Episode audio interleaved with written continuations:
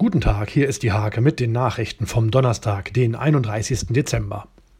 Im Kreis Nienburg sind die ersten 40 Menschen gegen das Coronavirus geimpft worden. Am Mittwoch trafen die Impfdosen im Impfzentrum in Drakenburg ein. Am Nachmittag wurden die ersten Altenheimbewohner in Nienburg geimpft.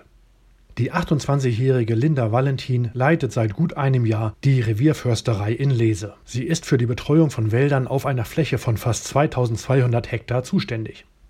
Die Möglichkeit des Carsharings gibt es schon länger im Steierberger Lebensgarten. Ab sofort können dort auch E-Bikes in verschiedenen Größen ausgeliehen werden.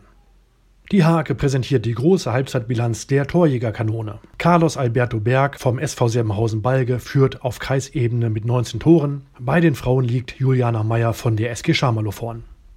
Der Sportjanuar des SVB Steimke ist traditionell geprägt von acht Jahreshauptversammlungen. Jetzt hat Vorsitzender Peter Bartsch mit der 70-jährigen Tradition gebrochen. Alle Tagungen wurden verschoben.